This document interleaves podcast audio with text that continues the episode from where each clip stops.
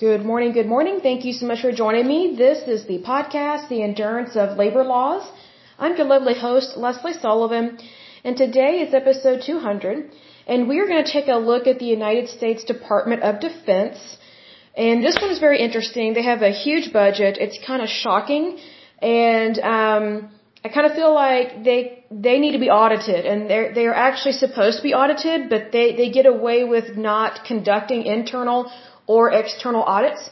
And then when there are audits that are performed, they do not take the advice of the auditors and they ignore them and they they suppress the information. So this is one of these departments where they don't like being told what to do because they are a federal agency, they are huge, they are ginormous, and they they kind of need to be told, hey, there is a checks and balance system here in the United States.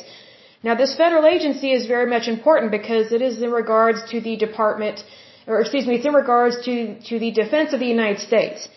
But just because it is in regards to that matter, that doesn't mean that they can just spend our money however they want, and that is exactly what they're doing and they've been called out on it and they have not corrected their behavior. So again, this is a this is a perfect example, way worse than the EPA, where a federal agency just doesn't care. It's one of those things where you have too many bureaucrats that have their hands um, in the pot and they're just taking all the money out. So not a good thing. But before we dive in, let me give a big shout out to my listeners because it is good to see you guys here. A big shout out to California, New York, Florida, Oklahoma, Georgia, Texas, Washington, Alberta, Virginia, Massachusetts, let's see here, Colorado. In terms of countries, the United States, Uzbekistan, the Russian Federation, and Canada. Good to see all of you. Okay, so again, we are discussing the United States Department of Defense. So a little bit of background. Um, under this name, it was formed uh, September 18th, 1947. It was a national military establishment, but we already had kind of a um, a Department of Defense almost from from the beginning of when this country was founded. It's just that it has changed names, changed departments, and has uh, consolidated and has tried to streamline. So you would think that if they are trying to streamline things, that that would mean that they would not have so much waste and fraud. Unfortunately, they have trillions of dollars worth. I did say trillions of dollars worth of waste and fraud. Very unfortunate. Um, before they were called that, they were called the Department of War, and then also that was under the umbrella of the, the Department of the Navy. So we have these branches of our military that were developed over time. So that's one reason why the name changed. It's like as your country grows and you're learning more about how to defend your country, you, you have to have new types of weaponry and new types of military and they have to be run correctly. So that's why the titles of this department change every so often. So its jurisdiction is the United States federal government because it does defend and protect the United States. Doesn't always do a very good job of it. An example of that is 9/11. Um, they are headquartered in the Pentagon, which is in Virginia, and that is a state in the United States. In terms of employees, they have way too many. It is ridiculous what they have. And it's just one of those things like this department should not be so large like that. This is why they're overspending. So in terms of civilian employees, meaning people that are not in the military, they have 732,079 employees. That's almost a million employees that are, that are not even in the military. They're just civilian. That's ridiculous. In terms of active duty military, they have a little over 1.3 million people serving in the military, and that's active duty. So these are not retired people. So these are people that have full uh, full benefits and they are in the military and they may be on a base or maybe they're going through training, things of that nature. Now, in terms of the National Guard and Reserve, which I'm not a big fan of the reserves because I feel like they just collect a paycheck but they don't really get out there and work, and I don't agree with that. Um, there's 826,000 people that are in the National Guard and Reserve. Let's see here. Their annual budget as of 2020, this is ridiculous, folks. It is 721, 721.5 billion dollars. Billion. That's billion with a B. Okay? This is ridiculous. Now, in terms of the different agencies that are under uh, the umbrella of the Department of Defense. Um, it is the Department of the Military, uh, sorry, Department of the Army, um, the Navy, Air Force, the National Security Agency, the NSA. You have the Department, or excuse me, Defense Intelligence Agency. You have the National Geospatial Intelligence Agency, which we've talked about that a little bit. And then we have the National Reconnaissance Office. So kind of, it's kind of like, you know, they, they have way too many people. They just do. And it's like, you know, they haven't really always done the best job at protecting the United States. And, you know, our border, our southern border is not even protected. It's just an open free for all. You would think our military would care about this. Like, you would think that we would have a wall, and we should have a wall. China has a wall. You know, we are a very prosperous, very lucrative, um, very wonderful country, and people want to take and steal from us. And, you know, it's dumb to not have a wall. It's just ridiculous. And to let in all these illegals. Well, you know, our, our defense is nothing right now. Considering how many people are illegally trespassing and entering into the United States, it's ridiculous. But a little bit of background here. It says the United States Department of Defense, also known as DOD, or US DOD, is an executive branch department of the federal government charged with coordinating and supervising all agencies and functions of the government directly related to national security, kind of a joke there, and the United States Armed Forces. The DoD is the largest employer in the world. That's true and it's ridiculous. With over 1.4 million active duty service members, and this includes soldiers, marines, sailors, airmen, and guardians. I don't know what guardians means. And that's as of uh, 2021. Um, DoD has stated that its mission is to provide, quote, the military forces needed to deter war and ensure our nation's security. Well, they're not even doing a good job of that.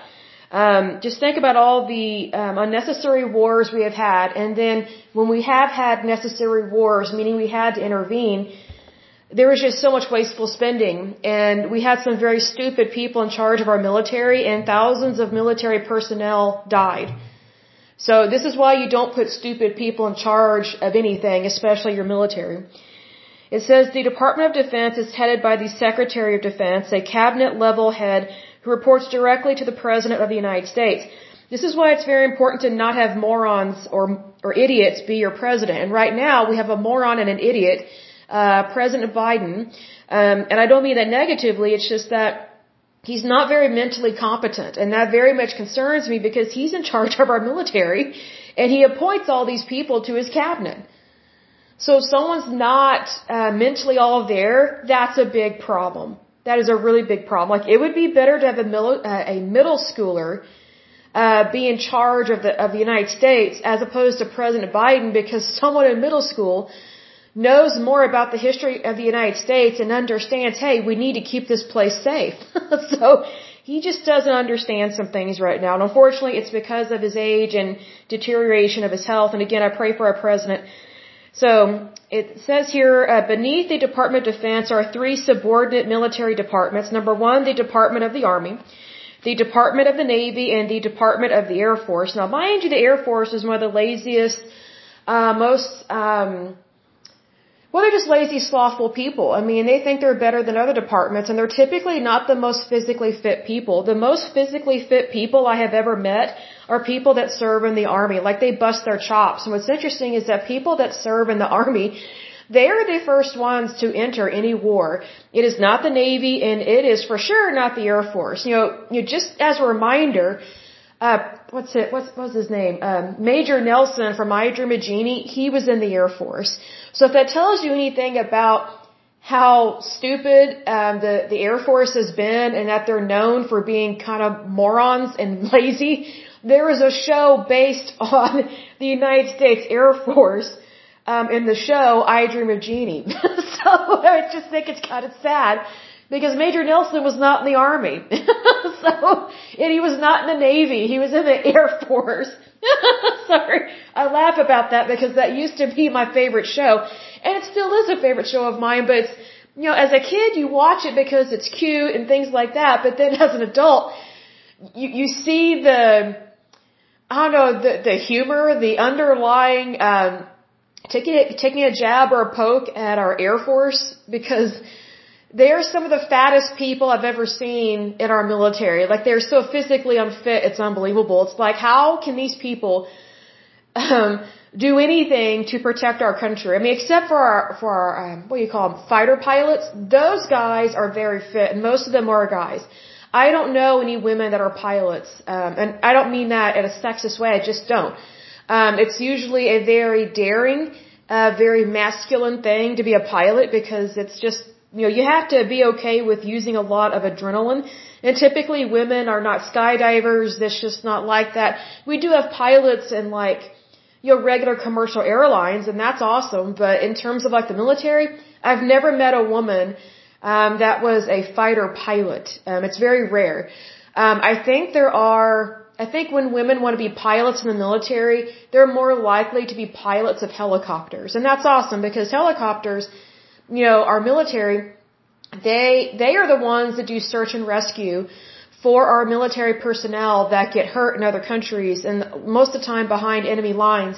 And it's usually our military helicopters that go in and they literally can be shot down and killed in the process of trying to save our own. So they do a lot of work behind the scenes that a lot of people don't know about. Um, but anyway, it says, um, so you have the the Department of the Army, the Department of the Navy, and the Department of the Air Force. In addition, there are four national intelligence services that are subordinate to the Department of Defense, and they are the Defense Intelligence Agency, the National Security Agency, the National Geospatial Intelligence Agency, and the National Reconnaissance Office. Other defense agencies include the Defense Advanced Research Projects Agency, the Defense Logistics Agency, the Missile Defense Agency, the Defense Health Agency, I don't know what that means because our, you know, the military doesn't defend our health, um, and they get horrible health benefits from um, from our from our federal government under the VA, which is uh, basically the what's it Veterans Administration or agency. I forget what they call it, but it's absolute crap in terms of health care. Excuse my language. Then there's also the Defense Threat Reduction Agency. I don't think they really did a good job because there have been several scandals, especially when President Obama was in office. There were several um, Muslim people that immigrated here to the United States with the sole intention of hurting and harming Americans.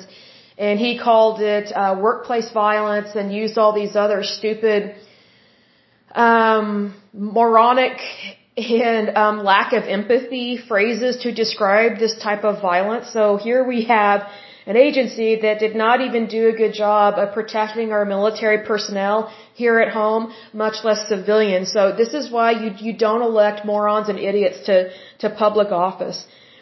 Uh, because they also they appoint bad people. They they, they appoint incompetent um, people that should never be a leader in any way, shape, or form, they appoint them to these different federal agencies and to these positions of, or positions of power or these posts within our federal government. So there is a chain of command, but if your chain of command sucks, then your chain of command means nothing. Like it, it's, it's like having toddlers being in charge of your country. You know, it's like, you know, do you really want people that, um, can't hardly walk or talk and are at a daycare to be in charge of your country. Well, that's basically what's happening here when you have stupid people in charge of your military and the defense of your homeland.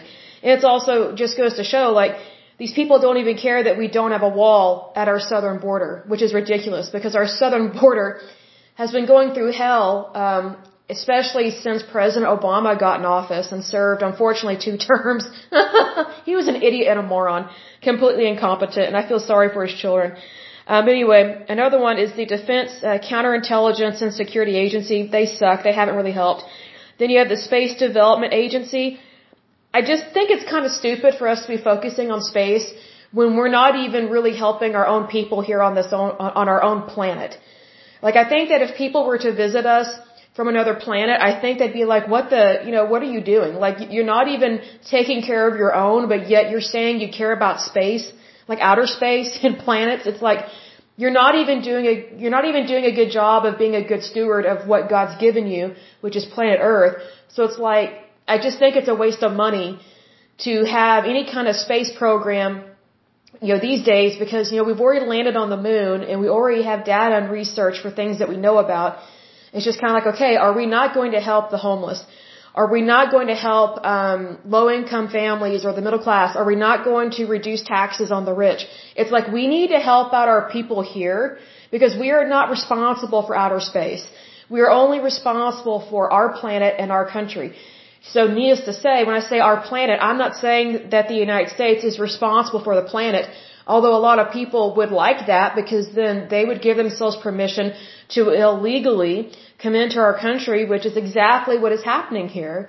And I just want to make a, a note here, like, you know, what if everybody that wanted to come to the United States left their country and just came here? You know, let's say we had an entire population of India leave their country because it sucks, because they have the caste system, Let's say they came over here. Our country cannot sustain the population of India or China. You know, we are the United States, and I personally think we need to close our borders because we have so many people coming here illegally that it is interfering with our legal process of immigration. And, you know, at this point, we don't have the healthcare system to handle all these people coming here. And I don't say that as a proponent um, to encourage socialized medicine because I do not believe in socialized medicine. Because if we have universal health care, our healthcare system would completely fail. And it's already going in that direction because we have so many people that are coming into this country illegally. They are not paying their fair share. They're not paying taxes, but yet they go to the emergency room, utilize our healthcare services, and they pitch in nothing. These people are greedy. These people are horrible. They're trespassing. You know, I understand that people get sick and need help, but they need to go back to their country and do good there, as opposed to coming here you know, coming to the United States illegally and they are stealing and thieving our health care. I can't tell you how many times I've been to the ER and there have been people there that I'm not sure that they're from the United States. And I'm not even sure if they are here legally, but yet they are getting health care that belongs to Americans. Like we are not responsible for healing and treating, you know, the, the planet. We are not responsible for the planet. We are only responsible for Americans. So needless to say, our healthcare system, it's being bogged down by people that don't pay into it at all. That is a thief. Please recognize that. That's not being cold and heartless. not at all. It's being smart. Like to say that, you, you recognize this, that, you know, how does it help our, our military, um, you know, women that leave domestic violence situations? How does it help our elderly? How does it help anyone to have a bunch of illegals here participating in a healthcare system that they don't support at all? They pitch in nothing. Absolutely nothing. These people are taking up space. They're stealing our healthcare. They're stealing our jobs.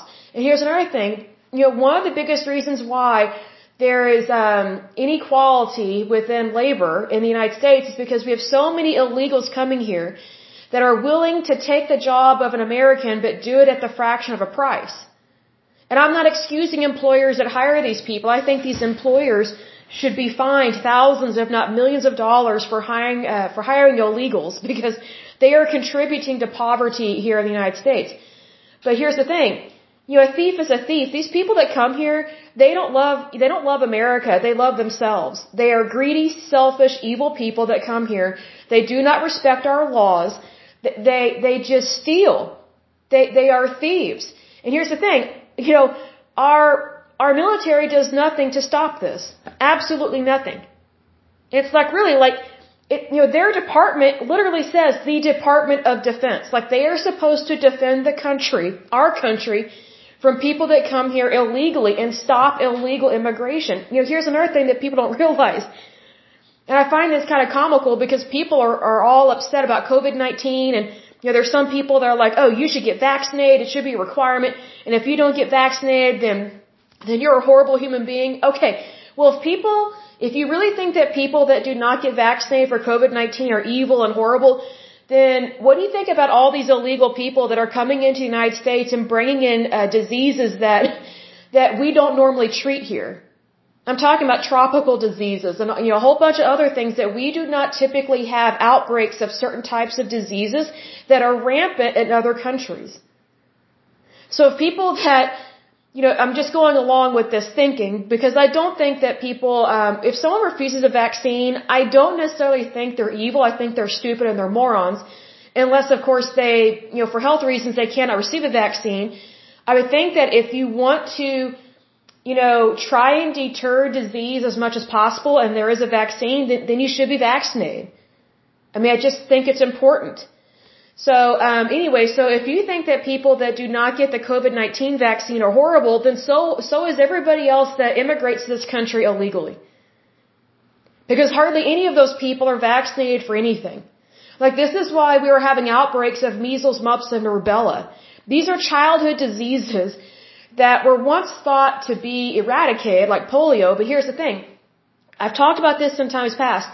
The word eradicate is, is a lie. It's not really eradicate. It just means that it's not happening as much in your country because people are inoculated. They have received a vaccine. But just because, you know, you don't have an occurrence of measles, mumps, rubella, or COVID-19 or the flu, that doesn't mean that it still does not exist in nature because it is a bacterium or a virus, whatever the case may be. It just means that it cannot find a host or, or as many people to infect because people have built up immunity because they have been vaccinated. So here's the thing. We have all these thousands of illegal immigrants, aka thieves, horrible people coming in here, not earning their keep, and they're violating our laws at a state and federal level and international law. Think about this, people. They are violating numerous laws. Do not have pity for these people. You know, pity doesn't pay bills, and pity, pity doesn't keep you safe. It doesn't keep your family safe, okay? So, don't let people pull at your heartstrings and don't listen to their stupid violin that they play, okay? Everybody has a violin. Not everybody plays it at the same level or same volume. So here's the thing. If you're concerned about COVID-19, then I think, okay, why aren't more people concerned about the diseases that are coming across our border? Because these people are not vaccinated for hardly anything and they are greatly infecting people, Americans at the border, whether it is our, you know, our I think they're the U.S. Marshal or the, the Border Patrol. Like there's so much that um, our federal employees that work at the border, they get exposed to so many harmful diseases because of these people that are illegally immigrating into the United States. Is that fair to do that to our workers that are here that are here legally? Is that fair to do that to citizens that actually live here and actually obey the laws? No.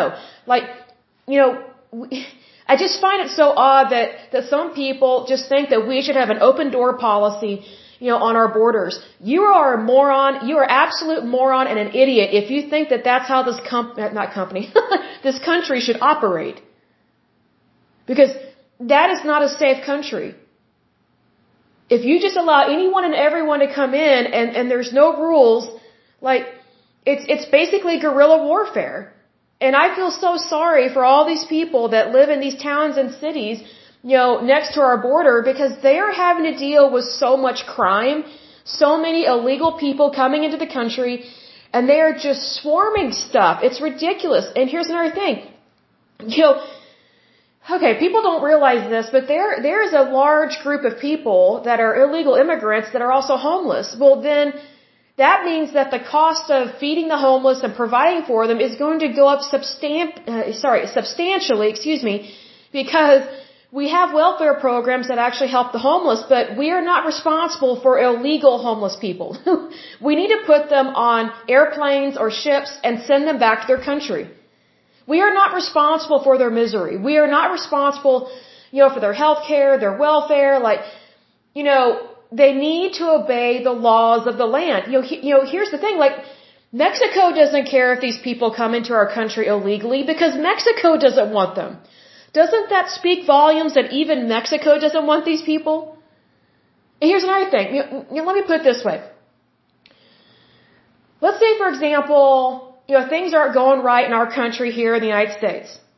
And let's say, oh, we're just, we're just gonna leave and illegally immigrate to, you know, some other country. Let's say we'll just go to Europe. Did you know that Europe actually has very strict immigration laws? Very strict. And Russia and Iran are even worse in terms of like the strictness. So here's the thing, like, I just find it odd that whenever times get tough in someone else's country, they don't, they don't care to stay and do what's right and take their country back and make it better. They're like, oh, I'm out of here. I'm just going to illegally immigrate to the United States because I'm a dreamer. Well, let me say this to all you dreamers out there. Dream on. You're a thief, you're a punk, you're a thug for coming here. I don't care if you're a man, woman, or child. This is ridiculous. You know, we have laws for a reason. It is, it is to protect our country, not your country, our country. And if you really want to do what's right, you know, be legal, you know, do things that are legal and moral, why don't you stay in your homeland, make a difference, stand up for what's right, and have your own country that's great and wonderful? Instead of immigrating here, you know, like if the entire planet immigrates to the United States, I mean, it's horrible. Like that is basically what is happening. There's so many people that want to come here to the United States. They don't care to do what's right and make a difference in their country. That's stupid. That's why these people are greedy thieves. Like these people do not have character. They do not have integrity. I mean, I don't even know what their morals and values are because it's obviously subpar if they're breaking the law. Like they're breaking international law, federal law, and state laws. Like think about this, people. This is why illegal immigration is such a problem. Because it, it creates inflation within our country. So now we have way more people that are trying to get access to the same goods, but not everybody's paying into the system. That's called a thief. That's called stealing. Like, wake up, America, and realize you're being robbed. Like, you're being tooken. Like, like, you're, you're, yeah, that's what we say, you know, from Leave It to Beaver. Oh, he got tooken. You know, like basically, you know, people are pulling the wool over your eyes and they're saying, oh, feel sorry for me. I had it really bad in Venezuela. I had it really bad in Cuba. I don't care. Go back to your country and fix it. You know, stop electing bad people to power. Like, you know, if, if a dictator came to power and took over the country, take it back. They're just a person. Take them out. Like, I don't understand why these people don't stand up for what's right and take their country back. Take their property back. Help their families, help their country, you know, help their communities. No, they, these are rats abandoning a sinking ship. You know what? Instead of abandoning your sinking ship, why don't you repair your ship? Why don't you become a, a, true democracy? Why not become a wonderful country like the United States? Have your own democracy, and you have your own democracy and your own capitalism. Just go for it.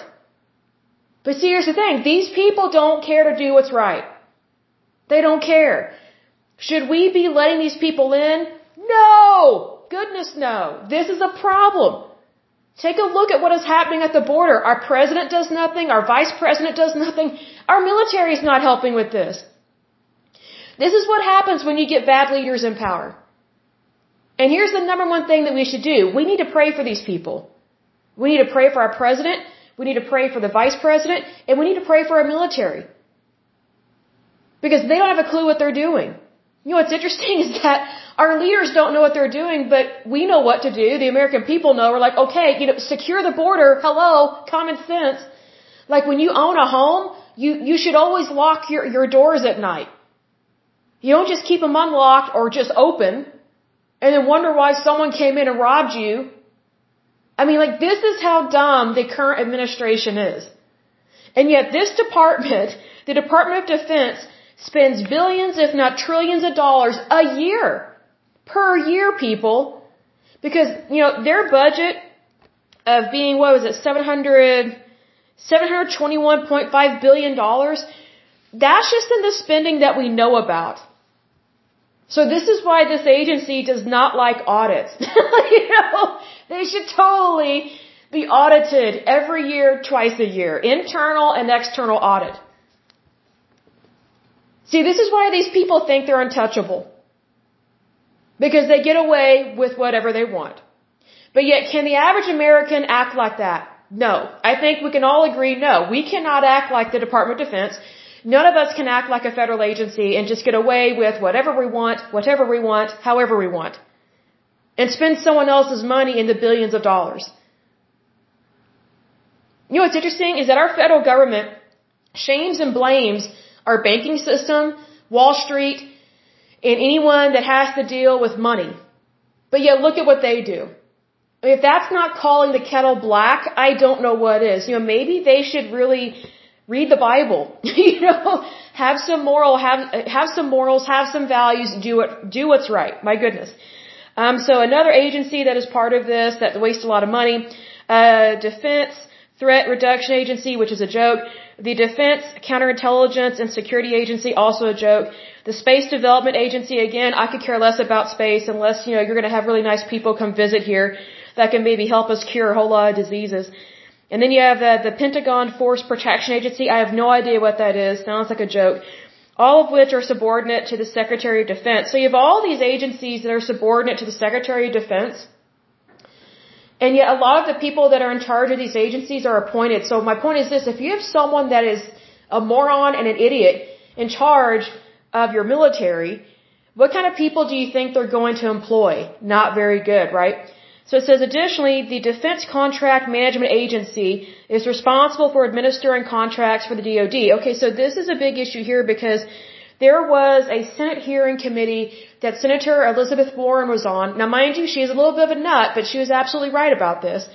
Um, she was talking about how there's a big issue with government contracts, like military contracts, and these contractors that make millions of dollars, they just go from working um, in the contract world, being employed by the military, to then being appointed to um, the very agency that didn't like them. So then um, they just basically appoint whoever they want, and they still make millions of dollars. So there, there's basically a lack of accountability, and it actually hinders our military, and they're not they are not actually helping our military or their families.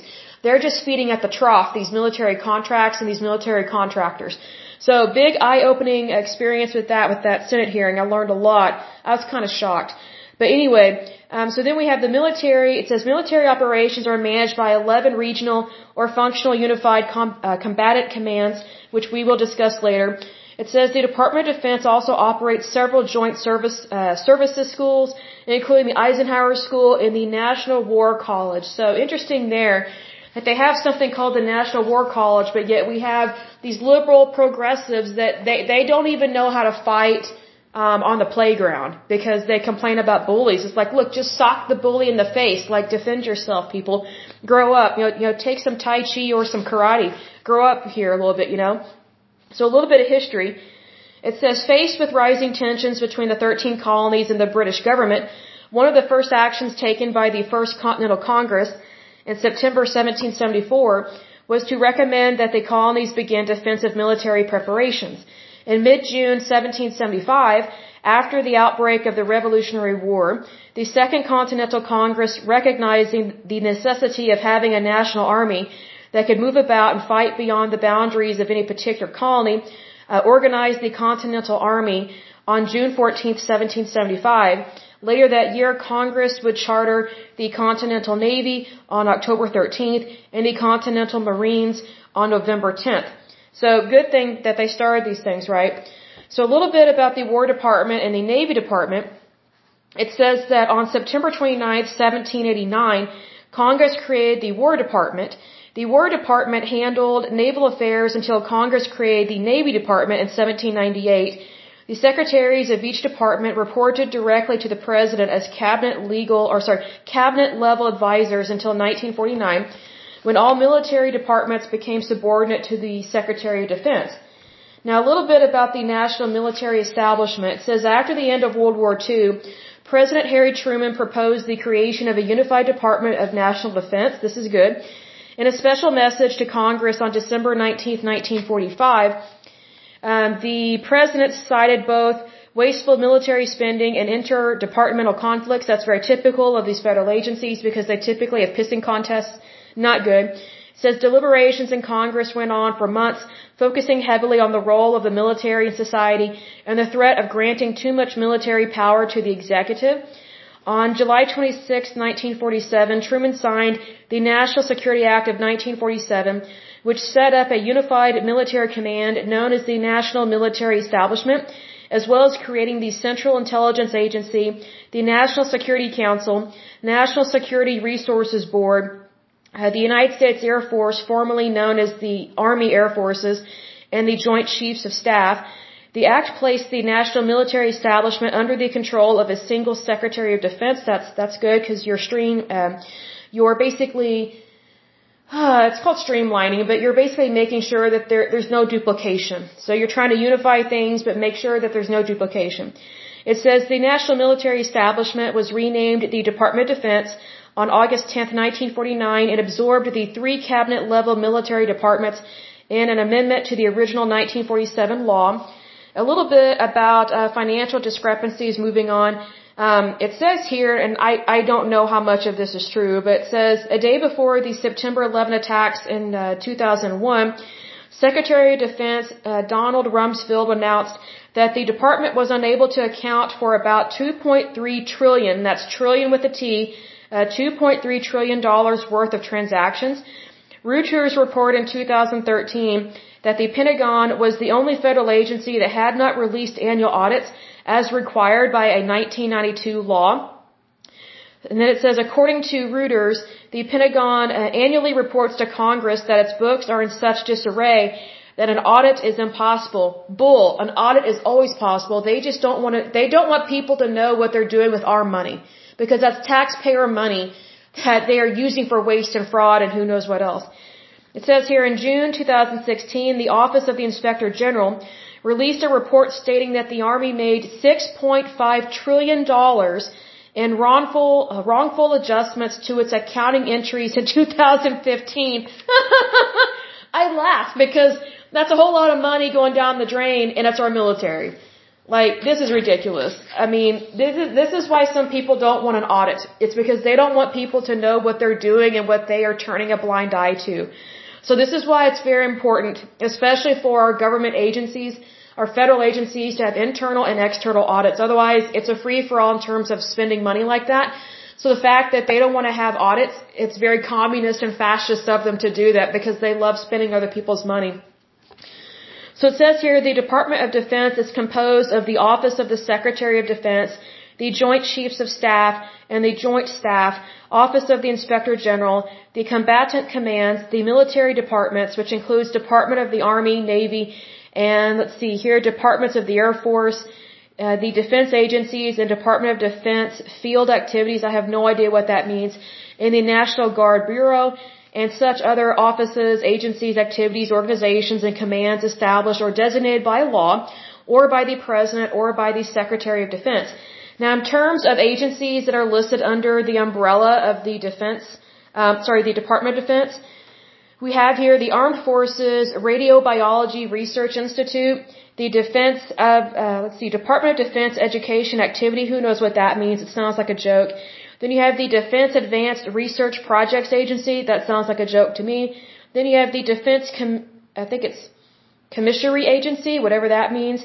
Then you have the Defense Contract Audit Agency. They don't even audit themselves. This is such a joke, folks.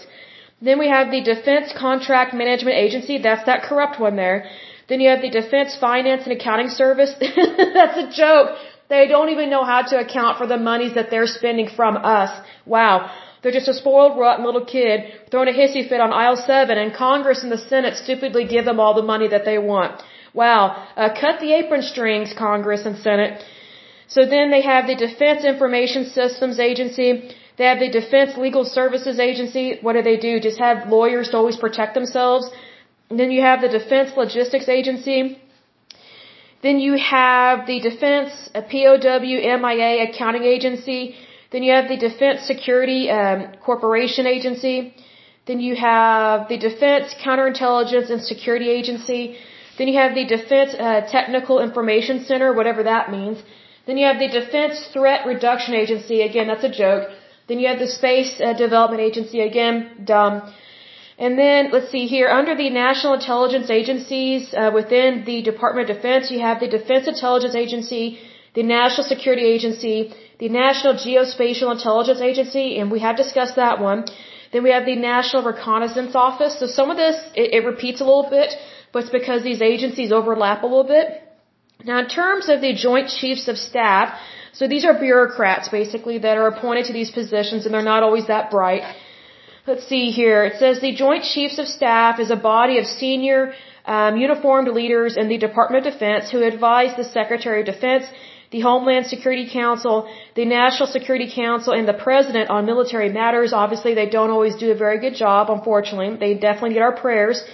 It says the Commission of the Joint Chiefs of Staff is defined by statute and consists of the chairman of the Joint Chiefs of Staff, Vice Chairman of the Joint Chiefs of Staff, Senior Enlisted Advisor to the Chairman, the Military Service Chiefs from the Army, Marine Corps, Navy, Air Force, and Space Force, in addition to the Chief of National Guard Bureau, all appointed by the President following Senate confirmation. Obviously, our Senate needs some help if they're appointing some not so good people. Each of the individual military service chiefs outside their Joint Chiefs of Staff obligations works directly for the Secretary of the Military Department concerned, and you know specifically like the Secretary of the Army, Secretary of the Navy, and Secretary of the Air Force, those plump people that are not very much in shape. Then we have the military departments and their services. So we have the Department of the Army, within which is the United States Army. Then you have the Department of the Navy, which includes the Navy and the United States Marine Corps. Then you have uh, the United States Department, uh, you have the Air Force, which also includes the Space Force. So I wonder if the Space Force people are just as out of shape as the United States Air Force people. you know, you need to be in shape, people. You know, it kind of reminds me of these people that are cops, usually men that are fat slobs and they just eat donuts. It's like really, you know, the odds of them running after a bad guy are really low. So then it says the military departments are each headed by their own secretary. So for example, Secretary of the Army, Secretary of the Military, and Secretary of the Air Force, aka the plump people appointed by the President with the advice and consent of the Senate. They have the legal authority under Title 10 of the United States Code to, uh, to conduct all the affairs of their respective departments within which the military services are organized. The secretaries of the military departments are by law subordinate to the military, or sorry, uh, subordinate to the Secretary of Defense and to the Deputy Secretary of Defense. It says the secretaries of military departments, in turn, normally exercise authority over their forces by delegation through their respective service chiefs, basically chief of staff of the army, um, commander or commandant of the Marine Corps, chief of naval operations, chief of staff of the Air Force, and chief of space operations over forces not assigned to a combatant command. So basically, it's who you know. So basically, you have bureaucrats that are appointing other bureaucrats. So that's why we have some problems in our military. It says secretaries of military departments and service chiefs do not possess operational command authority over U.S. troops. This power was stripped from them in the Defense Reorganization Act of 1958. Instead, military departments are tasked solely with the training, provision of equipment, and administration of troops. So next we're going to talk a little bit about the military departments of the Department of Defense, but let me get a drink of water, so hold on just one moment. It's kind of a long podcast, but it's really good. I think it's good. Very informative. Um, you know, I did know a little bit about this one, but I did not know all the intricacies and how these things overlap, and I, I did not know that their budget was that bad. that it was that large. Just kind of shocking to me. So we have a, we have these different departments here. It is the Department of the Army, Department of the Navy, Department of the Air Force, the U.S. Army, um, the U.S. Marine Corps, U.S. Navy, U.S. Air Force, U.S. Space Force. So then you also have the Unified Combatant Command. So this these are just people that they kind of overlap with each other. And so it talks a little bit about it. It says during military operations, the chain of command runs from the President to the Secretary of Defense to the combatant commanders of the combatant commands. As of 2019, the United States has 11 combatant commands organized either on a geospatial, or sorry, geographical basis, uh, also known as areas of area of responsibility, or on a global functional basis. And these are divided out. So you have the U.S. Northern Command, the U.S. Southern Command, the U.S. Central Command, U.S. European Command, U.S. Indo-Pacific Command, U.S. Africa Command, U.S. Strategic Command, U.S. Special Operations Command, U.S. Transportation Command, U.S. Cyber Command, and U.S. Space Command. Interesting stuff there. So I'm not going to go into great detail about the budget because it's just ridiculous. I mean, it's just wasteful spending and they've you know, in this article they try and, you know, say why stuff was spent a certain way. It's just waste and fraud is all it is. And so, you know, if they are declining to do audits, that's a big red flag. Um, you know, our government and every agency within our government needs to have an internal and an external audit. Otherwise, it's just a free for all for spending someone else's money which in this case is our money, the tax dollars, um, uh, the taxpayers' money. And, you know, just think about how much money they're wasting that could be going towards, you know, other things within our country, helping our communities, you know, helping our citizens. And notice I said citizens, not illegals, because illegal, illegal people are not, are not citizens. So we shouldn't be helping them. Um, this article talks a little bit about how much energy they use and the carbon footprint of the military. I mean, big whoop. I mean, of course, if you have an overinflated military, of course they're going to have a large uh, carbon footprint because they are defending the United States and they use a lot of jets, a lot of vehicles and things of that nature. So it's kind of like, well, you know, maybe they would have less of a carbon footprint if they were not, you know, spending our money on things that they don't actually need. Because one of the things that was talked about in their financial discrepancies was they have trillions of dollars of wasteful spending on things that they don't actually need. And the reason why they have wasteful spending besides waste and fraud is because they don't even know what they have stockpiled. And so they buy all this stuff that they don't actually need and then they have all this stuff that's stored that's obsolete that they never used. So this is why it's very important to do audits.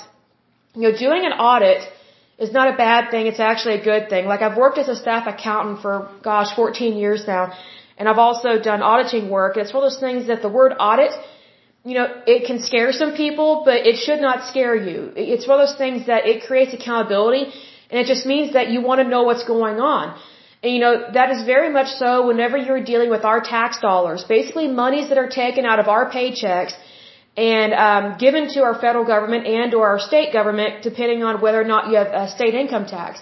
And just FYI, just because you know states like Texas and I think Florida, I wonder, I don't think they have a state income tax. I could be wrong because I don't know much about Florida, but you know, just because a state doesn't have state income tax, that doesn't mean that it's, it's always cheaper to live there because they always make up that cost with real estate tax. Because there's so many houses in Florida and Texas that are super expensive because of, of the um, the real estate tax, property tax. And you know, one thing that people may not realize is that people that live in apartments, you know, they are very much paying the bulk of that real estate tax because they don't own a home. And so a lot of these people that are renting, whether it's a house or an apartment, but just but specifically people that live in apartments, they're totally getting leased and fleeced because of this real estate tax that's being passed on to them from their landlords. So, you know, here's the thing, like, you may not be able to stand your landlord for whatever reason, but just know that your landlord is having to pay a lot in tax, in property tax, and they have to make up that money somewhere. So if you're for high taxes, you're a moron and an idiot because you're basically punishing people for being alive. You're basically punishing people for needing a home, purchasing a home, renting a home. You're basically punishing people for filling up their, their tank of gas to get to and from work. And it's just like really like taxes need to be low all across the board. I don't think taxes should be higher than 10%. That's my personal opinion because I think anything over 10% is just waste and fraud and overspending and I think there needs to be accountability for the taxes that our government collects. Let me get a drink of water. Hold on just one moment. Okay, so moving on here, it says, um, a 2013 Reuters investigation concluded that Defense Finance and Accounting Service, which is a joke of a department, the Department of Defense's primary financial management arm, implements monthly uh, unsubstantiated change actions, meaning illegal, inaccurate um, transactions that forcibly make DoD's books match the Treasury's books. That's really scary, folks, because if you if you or I were to do that, that would be considered IRS fraud and we would be put in jail. But yet these people don't go to jail for the fraud that they commit. It says here, um, from Reuters, it says funding, or sorry, fudging the accounts with false entries is standard operating procedure. Uh, Reuters has found that the Pentagon is largely incapable of keeping track of its vast stores of weapons, ammunition, and other supplies. Thus, it continues to spend money on new supplies it doesn't need and on storing others long out of date. It has amassed a backlog of more than half a trillion dollars. How much of that money paid for actual goods and services delivered isn't known. That's really sad, folks. Like, we can do better as a country. It says in 2015, a Pentagon consulting firm performed an audit on the Department of Defense's budget. It found that there was $125 billion in wasteful spending that could be saved over the next five years without layoffs or reduction in military personnel. In 2016, the Washington, sorry, 2016, the Washington Post uncovered that rather than taking the advice of the auditing firm, senior defense officials, bureaucrats basically, suppressed and hid the report from the public to avoid political scrutiny. Why am I not surprised? They've been doing it for years. Now, in terms of legislation, in regards to the defense, it says that the organization, um, it functions of the, sorry, the organization and the functions of the Department of Defense are in Title 10 of the United States Code. And the, they have other significant legislation related to the Department of Defense, and some of this includes, it says the National Security Act of 1947, uh, the Department of Defense Reorganization Act of 1958, the Department of Defense Appropriations Act of 1963, the Military Construction Authorization Act of 1963, the Supplemental Defense Appropriations Act of 1967, the Department of Defense Authorization Act of 1984, the Goldwater Nichols Act of 1986, let's see here, and the Anti-Terrorism and Effective Death Penalty Act of 1996. So we will go through those individually because I think it's very interesting to see what exactly these things mean, uh, so what they mean, where they come from, how are they implemented, and how do they impact us today. Because you know, I I am all for uh, rules, laws, regulations, and things of that uh, things of that nature, especially in regards to uh, especially in regards to legislation. But here's the thing: sometimes what was passed and put into effect years ago is not relevant or accurate to what we do today. So I say that in terms of caution because, you know, sometimes there are things that are foolproof and they may have been passed, you know, back in the 30s or 40s and they may still be a very good type of legislation that is being implemented today, but others may not. Because, uh, you know, as we know, technology changes, your, your country grows, sometimes legally or illegally, unfortunately. And this is why we need to be careful about who we elect into, into office because it is the people that are elected into office that appoint people to these positions of power and then they can very much affect our rules, laws, regulations, and our legislation, which is why it very much matters, you know, who we have for Congress and Senate and things of that nature, because sometimes these people have a big impact on our everyday living. Whereas sometimes they, they affect things on an international level. And sometimes they just flat out don't do their job. Like I think the fact that we have such an immigration problem right now is not only the fault of the American people, it is our fault. We have been very stupid about this. But it is also the fault of our Congress, our Senate, and our President. And not just the current President. Um, I think President Trump tried really hard to stop illegal immigration and he wanted to build a wall, but so many people fought him. Like Americans that were elected to office fought him on this. It's like, how can you be an American citizen, be elected to public office and not be for the defense and security of this country? I just don't get it. It makes no sense. But here's the thing. You know, it's not just Democrats that make mistakes. Republicans can make mistakes as well. For example, I've said this in times past, and I'll close with this. One of the things I did not like that President uh, George Bush did after 9/11, um, he created this knee-jerk reaction from the federal government and created the TSA. And basically, it was a punishment on Americans whenever we travel, whether nationally or internationally. And it's like, okay, not a single American implemented the, the attacks of 9-11. Not a single American did that. So why are we continuing to punish American travelers? It just makes no sense to me. And here's another thing. You know, why are we not creating a, a good, safe border, you know, especially our southern border? Because, you know, think about it, we're not having problems with Canadians.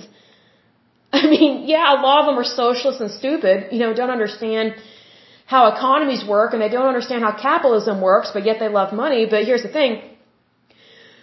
You know, Canada doesn't understand that borders matter. The, excuse me, uh, Canada, I think Canada takes it for granted that Americans are not trespassing into Canada um, by the thousands. Because what people don't know or may not realize is that Canada has a very strict immigration policy. Like you can't just go there and, you know, just immigrate illegally. Canada is super strict. Super, super strict.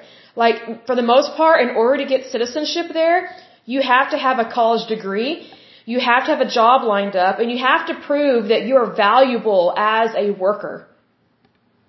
If that's not communist, I don't know what is. Like, and here, here we have Trudeau, the stupid Prime Minister of Canada, whom stupid Canadians keep voting for him. They keep electing him. So, not all of Canada is stupid.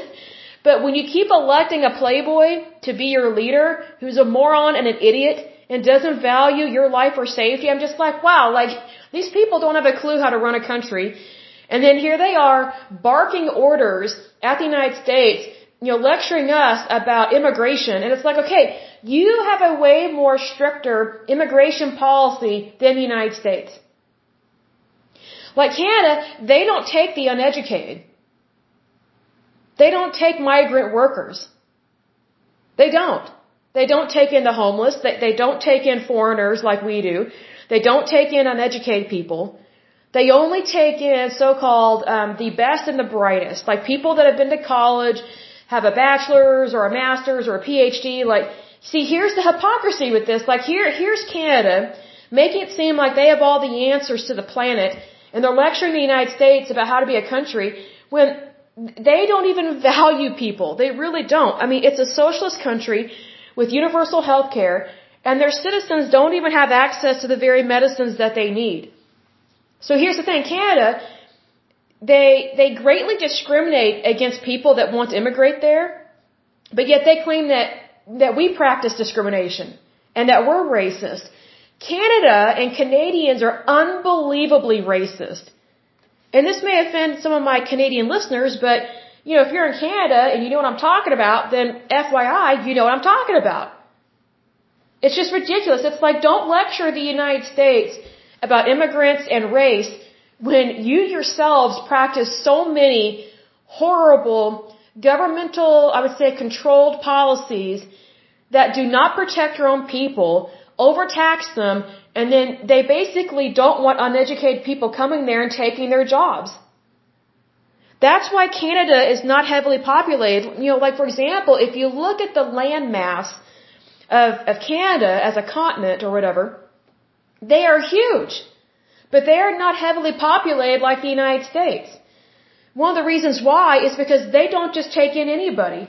They kick people out like nobody's business, but yet they make it seem like they have these open arms People, they do not have open arms.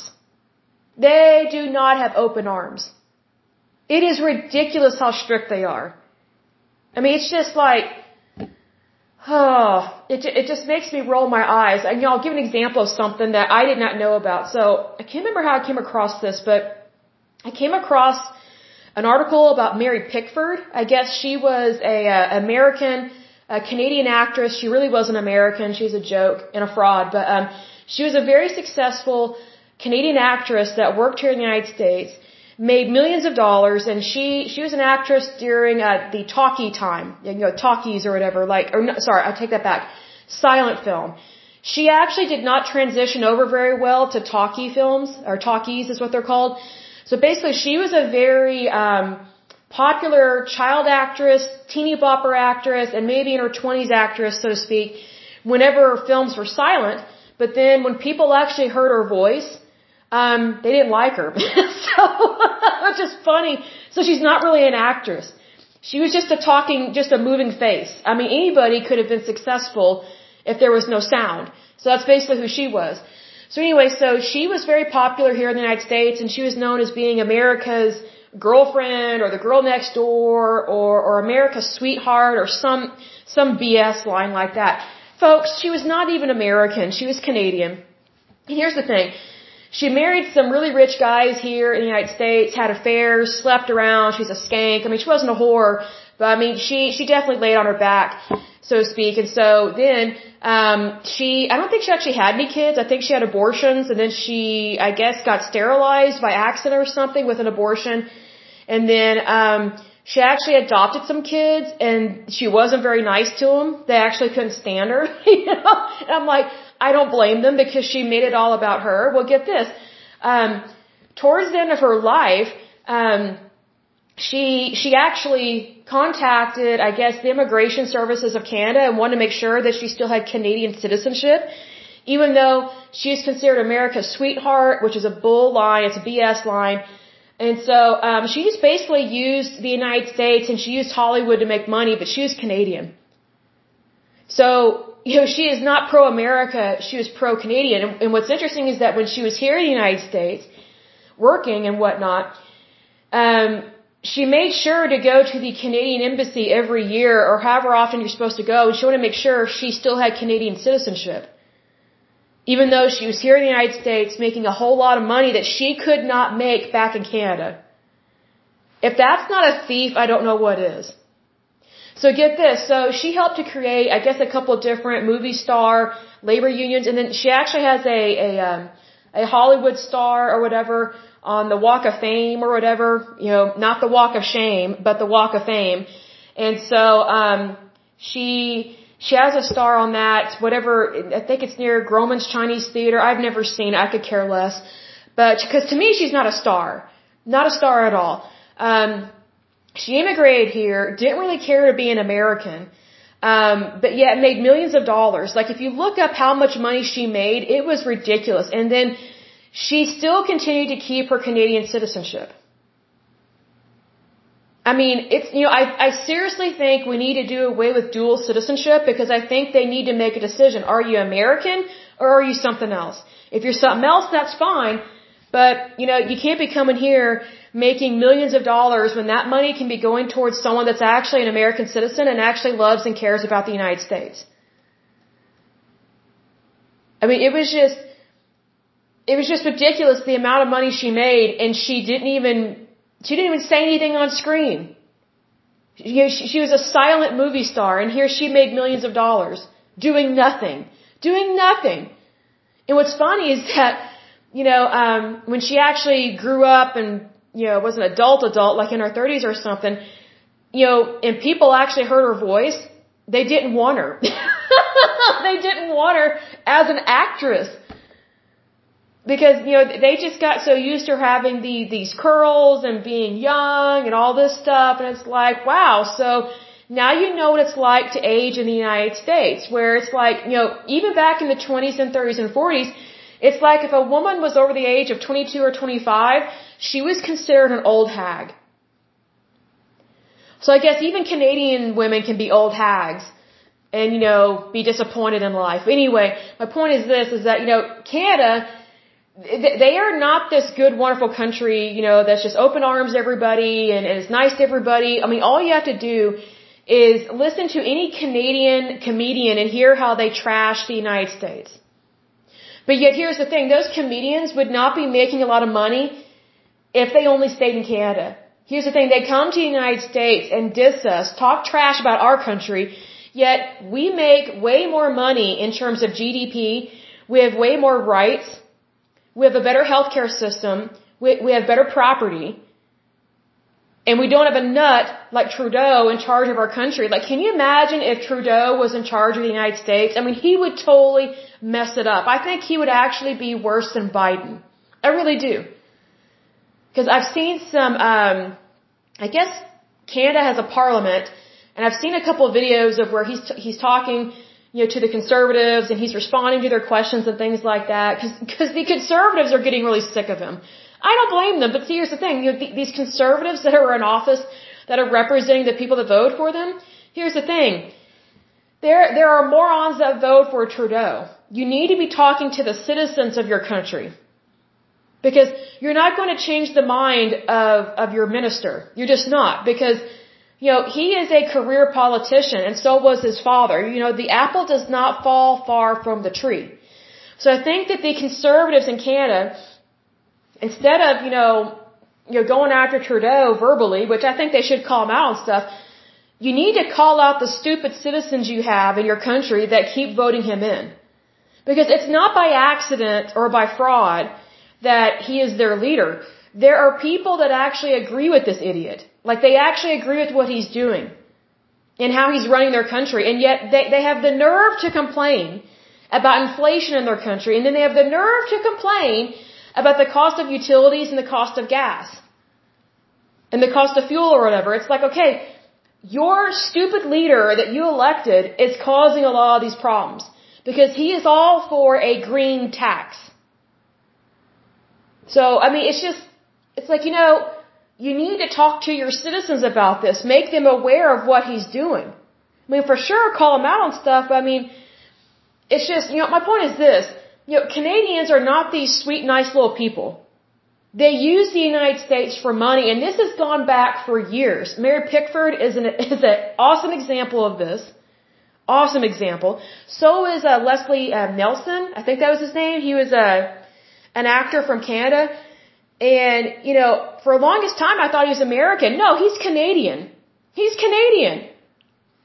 It's like, wow. So here we have, oh my goodness, we need to look at how many Canadian actors and actresses come here to the United States and make so much money, but yet they, they still don't respect the United States. It's like, okay, that would be like me going to Canada, being a movie star there, making millions of dollars off of your people, and then dissing the very people that helped me to have an income, a future, and a career.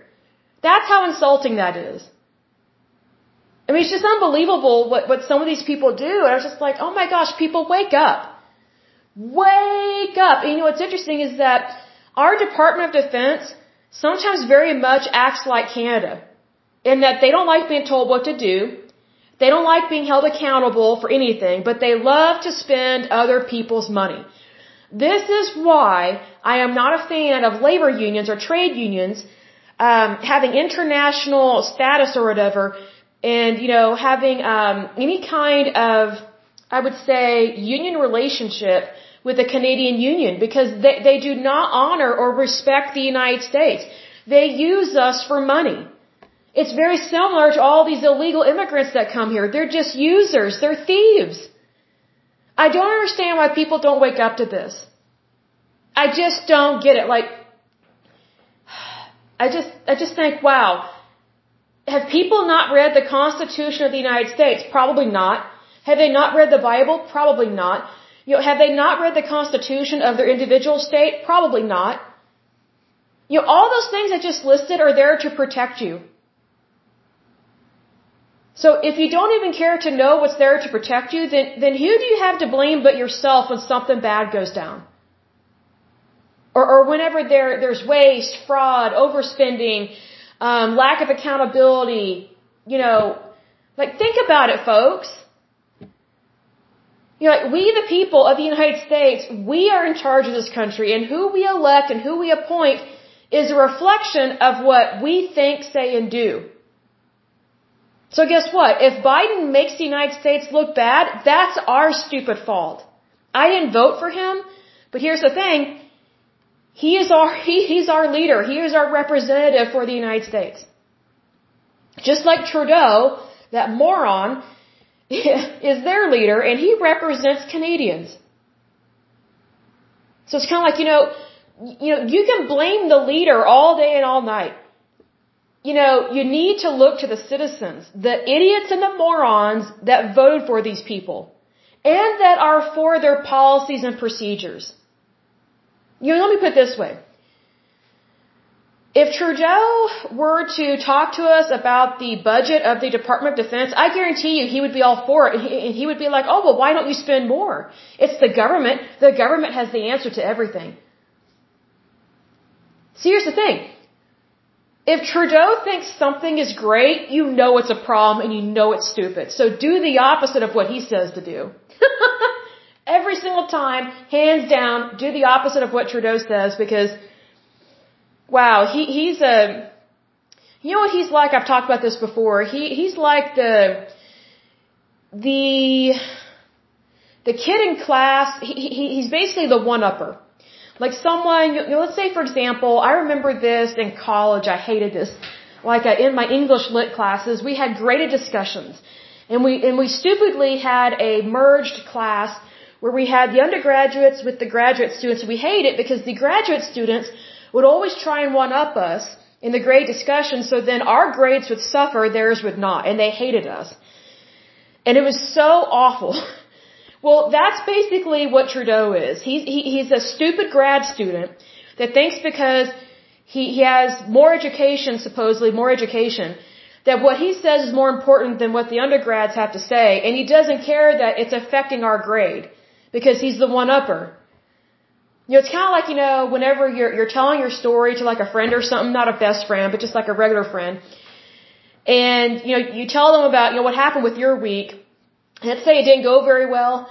And they're like, oh, you think you've got it bad? Here's what happened to me. I had this. This is what happened to me. You don't know anything about this. My week was worse. That's the one upper.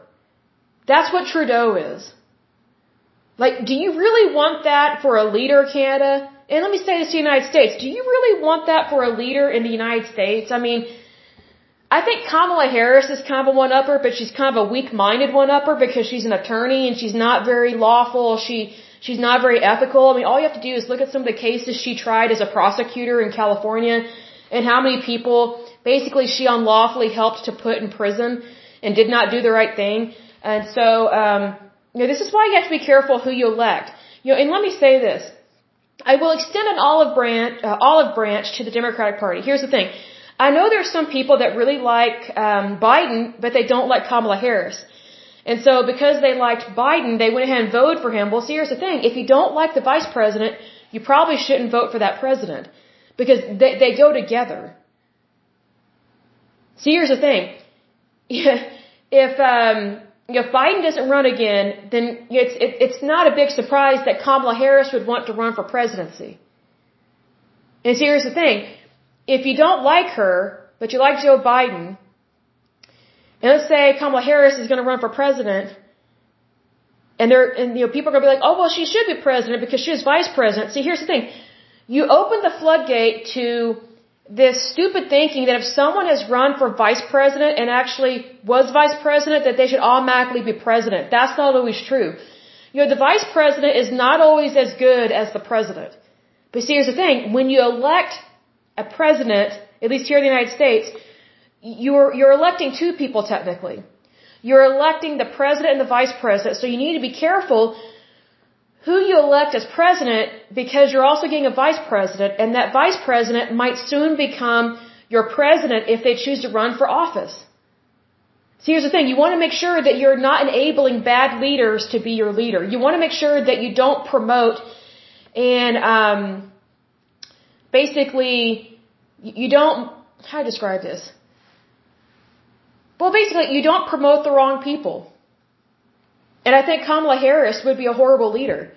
She can't hardly answer any questions. She she pulls the, the whole, you know, just wandering around in circles with the question, you know, just like President Obama. And, and the reason why they do that is because they're lawyers and they're incompetent people. Not all lawyers are incompetent, but those two very much are. And what's interesting is that both of them um, have served or are serving in a position of leadership. See, I'm not a fan of electing lawyers to public office. I'm like, is that the best we can get? Is that the best we can get? Because you have to remember that lawyers, their, their curriculum and their studies, they're taught how to legally lie. Is that who you want to be your leader?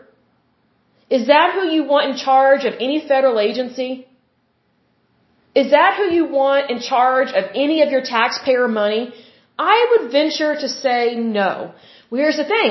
If you don't want people that have uh, a lack of ethics and morals, if you don't want them to be in charge of certain things, then you don't elect them to that office. And I think the Democratic Party really failed when they they had Kamala Harris be uh, Joe Biden's VP. I mean, I'm not a big fan of Joe Biden, but I think they could have picked a way better VP. Like, there were so many other better candidates on that stage, way better than Kamala Harris. So much better. I mean, it's just, it was just really disappointing me. Like, I don't think the Biden, um, Harris ticket represents anything good about the Democratic Party. And I think, you know, for me personally, that saddens me because I like to see, you know, even if I don't agree with someone and I'm not going to elect them, I at least like to see the best that they can provide for their party. And I personally uh, think that Biden and Harris were not the best. Excuse me, have hiccups a little bit. I think they totally could have done better. And I think the Biden-Harris ticket, um, they have really let down the Democratic Party, and even worse, they've let down uh, the American people. And see, here's the thing, that's our fault. Let me say it again, that's our fault. As Americans, it is our fault that we have allowed some not so good people to get elected to office and they're just running amok with public policy. And here's the thing. Sometimes public policies, they take a while um, to repeal or to disable. It just does. Because once the federal government um, gets a hold of a federal policy and starts implementing it, it's almost impossible to get the federal government to admit that it shouldn't be doing that. Just take a look at the Department of Defense. Look at how much they overspend and they don't care to do what's right. But yet the Department of Defense and their employees, except for the contractors, they get amazing health care benefits that the majority of the United States does not get. So not only um, are they overpaid workers, a lot of them are unionized, they get cushy benefits that we pay for, and yet they have the nerve to complain about their work. And then they have waste and fraud, overspending of our money. If that's not being a thief, I don't know what is. So I hope and pray that the Department of Defense, that they start having audits every year, no matter how rough it is, you know, you need to take the bull by the horns and handle this, and you need to have an internal and an external audit, and you need to acknowledge and accept the results. And you need to correct the corruption that is taking place in that agency because there is no excuse for this because this is the Department of Defense. They're supposed to be defending the United States. You know, not spending our money like they're on a cruise ship. And that's basically what they're doing. I mean, they're just as bad as the IRS. Like I remember back when Obama was president, uh, there was a video that was released um, of these IRS workers. Like they got to go to like some convention and they were just overspending our money at this fancy hotel. And it's like, wow, that's what we're paying for. We're paying for them to go um, on a vacation, go to to a hotel and just party it up. I mean, the IRS when when Obama was president, it was turned into something nothing short of a frat house. I mean, that, that's just how it was. And yet, um, Obama, under his Obamacare Act, he, he actually put the IRS in charge of implementing that law. Now, doesn't that show you the stupidity of, of his mindset and his leadership or lack of leadership? He put some really bad people in charge of implementing the healthcare law. People that have no respect for, for American citizens, they have no respect for our tax dollars. And that's who he put in charge of the healthcare law. See, that's why you don't put incompetent people in charge of anything, but especially your country, because they put bad people in charge of things that they should never be in charge of. If anything, the IRS should be cut in half. I think they have too many employees, they overspend, and they over target Americans. It's like, wow, I think we need to do better training here. So needless to say, you know, we have a lot of federal agencies that need a lot of help, not our money. But I will go ahead and end this podcast. But as usual, until next time, I pray that you're happy, healthy, and whole, that you have a wonderful day and a wonderful week. Thank you so much. God bless and bye bye.